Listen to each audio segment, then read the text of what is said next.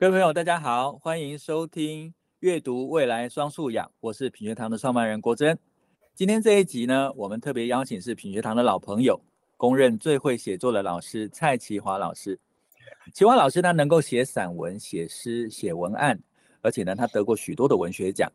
他最著名的写作三书，第一本是《写作吧，你值得被看见》；第二本《写作吧，破解创作天才的心智图》；最后一本《写作吧》。一篇文章的生成已经畅销超过了十万本，常常是老师送给学生、家长，或者是家长送给孩子的礼物书。那今天呢，特别请淇华老师来聊一聊，最近呢，在教育圈里面，在家长圈里面呢，引发广泛讨论的会考作文以及未来写作作文的趋势。那这边呢，欢迎齐华老师，齐华老师好，国珍兄弟好，各位听众大家好。对，哎，淇华老师，最近我去演讲，都会遇到学校的老师，啊、呃，他们非常热切的想要讨论这次会考的作文题目。那我们在脸书上面的很多家长讨论的社群里面呢，也看到家长广泛的对这次的作文题目提出不同的想法哈。那这次的题目非常有趣，它的题目是用影剧统计的数据来当做题目，那考生呢就一片哀嚎，很多学生我们在媒体上看到说。他进入考场，当他把作文题目翻开的时候，他愣了一下。他说：“题目到底在哪里？”因为他只看到一个表格哦。然后 从考完的数据统计来看，作文的六级分人数又创下新低啊。那大考中心说，这种写作测试题库目前有五大类，每一次考试的题目都会尽量出不同类型的考题来引领同学、训练同学多元写作。那这样来看的话，这种用图表没有明确命题的题目，之后可能也就无法回避哦。那老师在您的经验里面，同学该如何准备？还有老师如何看待这个趋势的发展？其实 这些问题我以前都回答过的啦。哈，我讲过一句话说，所有升学作文都是泄题作文啊。我曾经在一次的文学奖的评审会哈。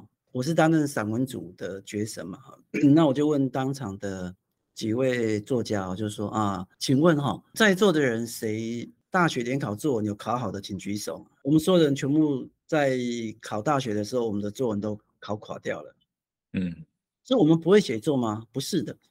那我接下去要说的话，我是希望听众如果有可能可以开始做笔记啊。第一个，作文跟散文哈，它有同心圆哈。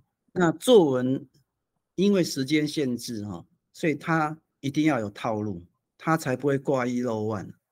作文里面呢，它大概可以容许百分之十到百分之三十的文学在里面，因为文学是一种隐藏哈，含蓄是艺术之母啊。现在的作文趋势叫问答题，嗯嗯，那问答你一定要走直线。但文学是一种迂回，它要走曲线，所以我们在升学作文第一件事情就是你不能用起承转合，因为它的题目，例如说为什么看动作片的人的人最多，所以你的第一段就必须要用简答的方式直接去回答它。因为我们常说台湾现在的作文考题的方式是西方的，那西方的作文就是第一段就是结论。对，西方写作是，嗯，对，就是我们说合正、合正反合嘛，哈。那第二段呢，就是支撑，叫 supporting material，叫支撑系统。嗯、那么支撑也是走直线的。最后一段呢，就是打分数。大家记得我讲一句话说，现在的文章事实上是夹议夹叙带抒情啦，啊，抒情结尾留余韵啦，哈。意象是文学的血肉嘛，所以像今年的题目。大家现在可以开始思考哈，大家写说，因为现代人充满压力，所以喜欢看动作片。那这个分，这个大概三分到四分嘛啊。如果你可以说，现代的受薪阶级哈，台湾的受薪阶级百分之六十七的薪水是低于四万，加上通货膨胀，所以大家生活充满了压力。你有这个数据去支撑，跟有压力。它就产生了一个区别的。那你有这个数据之后，你的分数大概四级分到五级分，大概就没有问题了。因为一千个学生大概只有一个写得出数据。啊，那 如果你又第最后一段，就是说现代的人充满了压力，每个人都像灌饱气的气球，随时都要爆炸。但是我们看动作片的时候，可以慢慢慢释放我们的压力，让我们恢复弹性，回到生活中又可以蹦蹦跳跳，上篮得分。那你用气球的意象去写，放在最后一段，那这这就是文学的写法。那你百分之一百，你就是六几分。所以我们可以感觉到作文跟散文它是有同心圆的。今天算是非常非常重要的一个部分，大家下面这两分钟可能要记笔记，非常的重要哦。大家应该记得我五年前提出一个东西，叫做一三五七九个人写作材料档案。我说，你只要把这个背进去考场，你考坏掉了就是五积分啊，你正常发挥就是满积分嘛。一个独特的生命，三个有冲突的故事，五个意象，七本书或电影的名言佳句，跟九个数据。这九个数据是以自己生命为出发的数据。所以各位如果有这样做，你可以发觉到数据从九。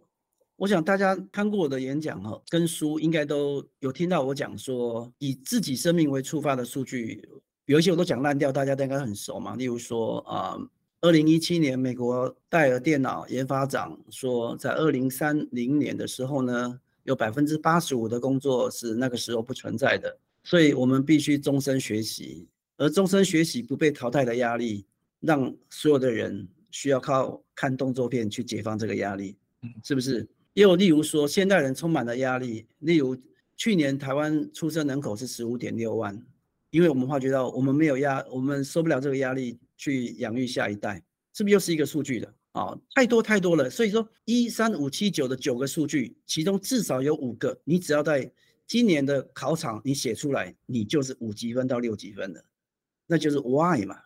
那再来就是第二段的叫 supporting material，要去支撑。散文有两大特质嘛，散文第一个就是重实，很重实在哈。第二，散文很我，散文没有我，没有我，它就是论说文。所以呢，你必须把自己独特的生命，以及你有冲突的故事，所以在一跟三就可以放在第二段了嘛。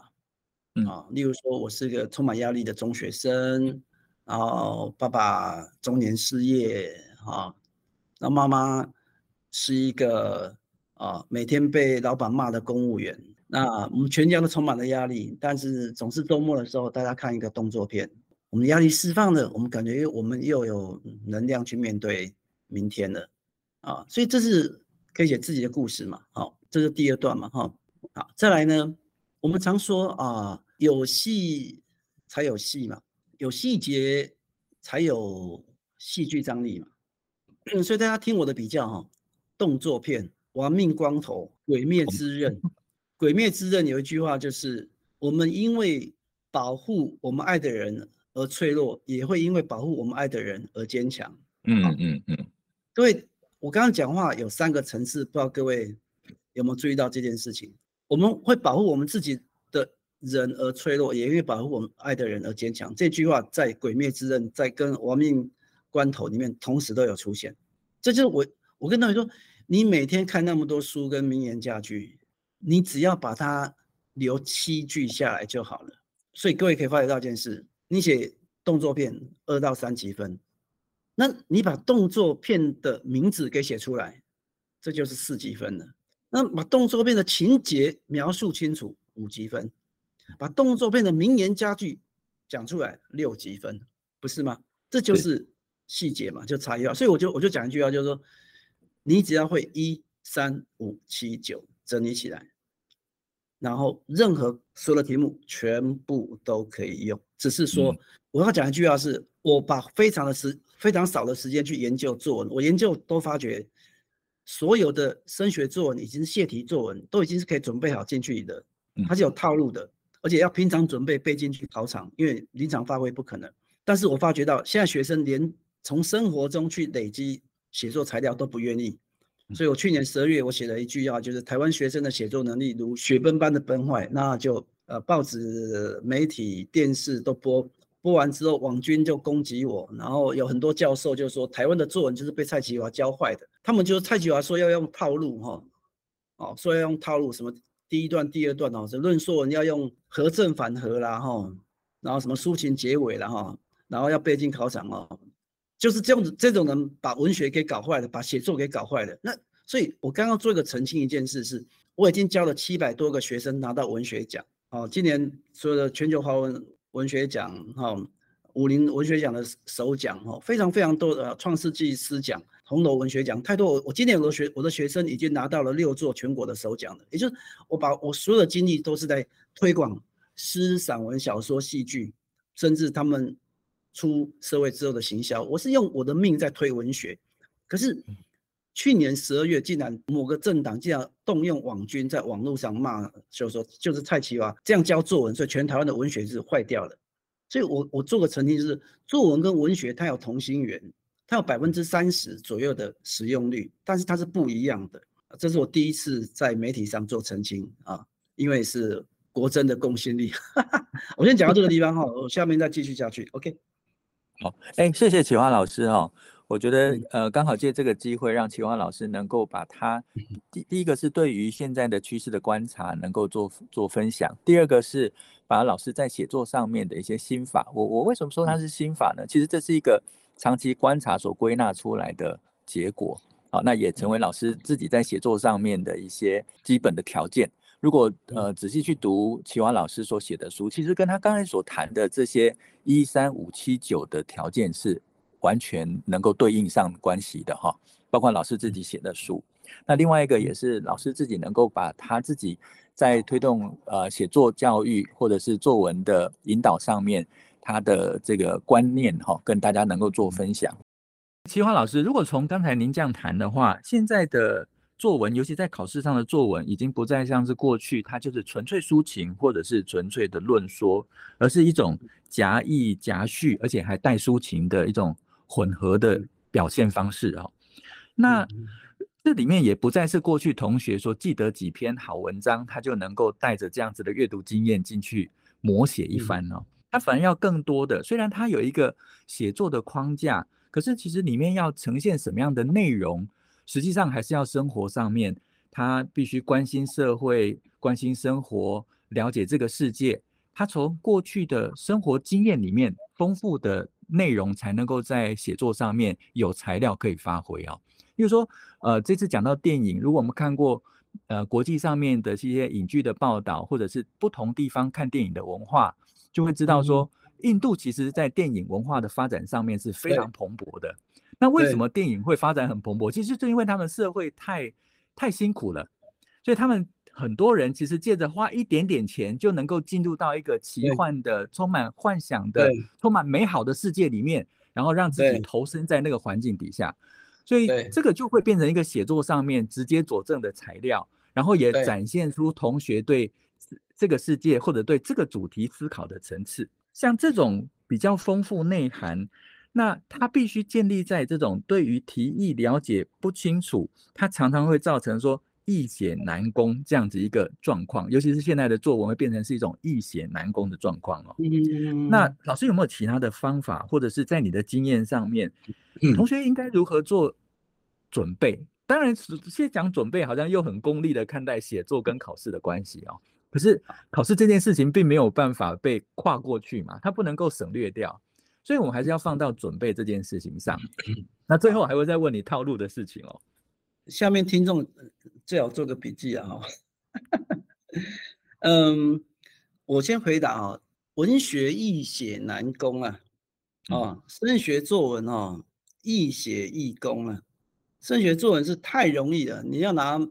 你要拿五级分、六级分，甚至你学测作文要拿个满级分，都是太容易的事情了。升学作文是一个非常非常简单的事情啊，只是我们我们教学都走错路了啦哈。底下我做个脉络了哈。升学作文有四大趋势啊，图表化，图表化就是没有题干了，嗯，所以图表化面对它的方式就是你要把整个生活的数据跟经验带进去的，就是要一三五七九去协助了啊。第二个叫文学化，那第三个呢叫做共好化啊，因为现在一零八课纲叫自动好啊，共好。那第四个叫思辨化了。准备的方法就是这几句要大家记一下啊，作家的前身是生活家了哈，写作的材料是来自于个人的生活了哈。我们都知道，陌生化是俄国美学非常重要的一个概念了哈。每个人的生命对他来讲都是陌生的了哈。那生活家的前身是哲学家了哈。写作要有主题嘛，主题就是价值嘛，价值就是选择嘛，选择就是哲学嘛。所以，我们必须在日常里面对任何事情有问题意识，去产生一个思辨啊。那思辨就是哲学。哲学家的前身是行动家啦。我们都知道，思考不能造成任何改变，只有行动可以造成改变了。就好像说，今天失恋了、忧郁的，你每天在家里面思考，你还是忧郁。可是你去打一场篮球啊，你去看一场电影，你的境由心转，你马上。心情就变好了，所以所有的写作材料必须是你自己的生活经验，必须实际的去投入。你不能关在家里面打手游了，你必须知道不一样的生活经验。那我现在要把这几个话给讲得很清楚，很清楚。下面的部分，这个啊，各位听众，如果你听到之后啊，你应该会吓一跳。我讲话好像太骄傲了。好，散文是实中虚的。小说是虚中实啊，哈，散文是以实写虚啊，用看得见的讲看不见的，哈，啊，讲这些大家可能听得懂，啊，老师我听不，好，不要紧，我我我讲这里听不会哈。文学化的意思就是说，哈，它很多题目的题干哦是假的，它那个题干哦。根本是在误导你啊！像今年一下子又是西方散文，那一下一下子又古诗词，然后说啊，这个味道造成很多文人的创作。请问你生活中有什么味道？我们讲白一件事情，那些题干跟题目完全是没有任何关系的，所以你被误导了。又或者两年前不是 两个作家的冰箱啊，哈，一个是啊，我冰箱想要冰情感，一个是我们家冰箱满了要买第二座冰箱。啊，问你说，请问你冰箱要冰什么？嗯，其实那个题干都是假的，冰箱也是假的。或者今年的题目，请问你生活中有什么香味会让你想起过去？那个题干都是假的。所以你那个题干，你以为你看题目从题干出发，你会写得很好，其实错的。散文很我啊，它就是要你写你自己的故事的。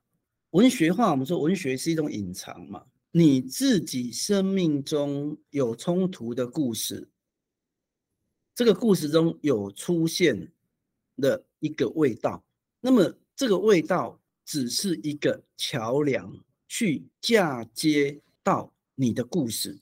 所以写作我们叫做龙头猪肚蛇弯凤尾啊，猪肚是最重要的，猪肚就是你要讲的故事。但是第一段必须要直接回答：我冰箱要冰什么？什么味道让我想起了谁？不能起承转合，第一段要直接开门见山回答：是哪个什么味道让我想起什么故事？冰什么东西让我跟什么故事之间产生连结？我们称这一二段之间叫做搭桥段，就是一二段之间啊。我们知道写作，我们写作最重要叫逻辑嘛。啊，我们在在希腊时代的写作称之为 logic，叫逻辑嘛。啊，西方的文学是几乎是没有散文这一块嘛，西方只有小说、戏剧、诗歌而已嘛。散文在西方称之为杂文嘛。散文在西方不需要兼具美文的传统，它只需要把事情说清楚，它就是九十九分的。所以西方最重视就是逻辑。可是我们台湾因为受抒情散文的一个霸权掌握，我们就认为就是啊。写美文才是写散文的正统，我们却忘了一件事情是，所有的这些逻辑套路，这些才是现代作文你必须要去学习的。所以，我们必须以今年为例，就是例如说啊，我们我说我背一个故事嘛，就是啊，我每次闻到了姜母鸭的味道，我就会想起我过我去世的祖母。这个姜母鸭的故事，我写在我的书里面。实际上，这个故事。当你自己身边有这个故事，它可以使用在一百篇的作文里面。冰箱就是我的冰箱要冰姜母鸭，后面就后面再写说啊，十五年前我生病，我的祖母熬了姜母鸭给我，我一喝马上吐出来说好辣，我喉我喉咙好痛，那祖母很难过啊，不久就把姜母鸭给倒掉了啊，然后一个礼拜之后，祖母因为机车侧坐，然后这个发生车祸倒下来撞到后脑死掉了。所以我现在每次闻到姜母鸭的味道，我就想起了我的祖母。事实上，这是我自己生命真实的故事啊。那这是我自己的故事。那这个故事我放在第二段。那当我把这个故事背进去考场的时候，我是不是说两年前的冰箱或者今年的气味，我全部都可以用进去？所以我就说，所有的这些啊、呃，我们所谓的这些抒情散文，事实上都是泄题作文，题目都是假的。故事才是真的。我们唯一要做的就是把题目在故事当中要让它出现，出现冰箱，出现气味，这叫做搭桥段。那我给各位一个结论：抒情文有三种，叫借景抒情、借物抒情。那升学作文就是借故事抒情。文学是一种隐藏嘛，你要把你的意思藏在故事里面嘛。论说文的第二段就必须要有故事。数据还有事实，所以它的第二段是不一样的东西，哦这是所谓的文学化了哈。第三就讲简单一点啊，叫共好化嘛哈。我们一零八课纲要自发互动共好嘛，自动好哈。一零八的会考考经营共居哈啊，这批学生哦，经营共居那一年创下有史以来会考分数最低分，就是全国只有零点六三趴是六级分嘛，嗯，今年再度创下历史新低嘛。所以那一年我就写了一篇文章，就是说，任何学生，只要你访问过，你是个行动家，你真的访问过一个老人，问他身心的需求，把细节记录下来，你这篇文章随便写，你都会你都会最高分。可重点来了哦，我写出来了，老师读了，家长读了，老师有叫学生去做吗？家长叫学生去做吗？没有。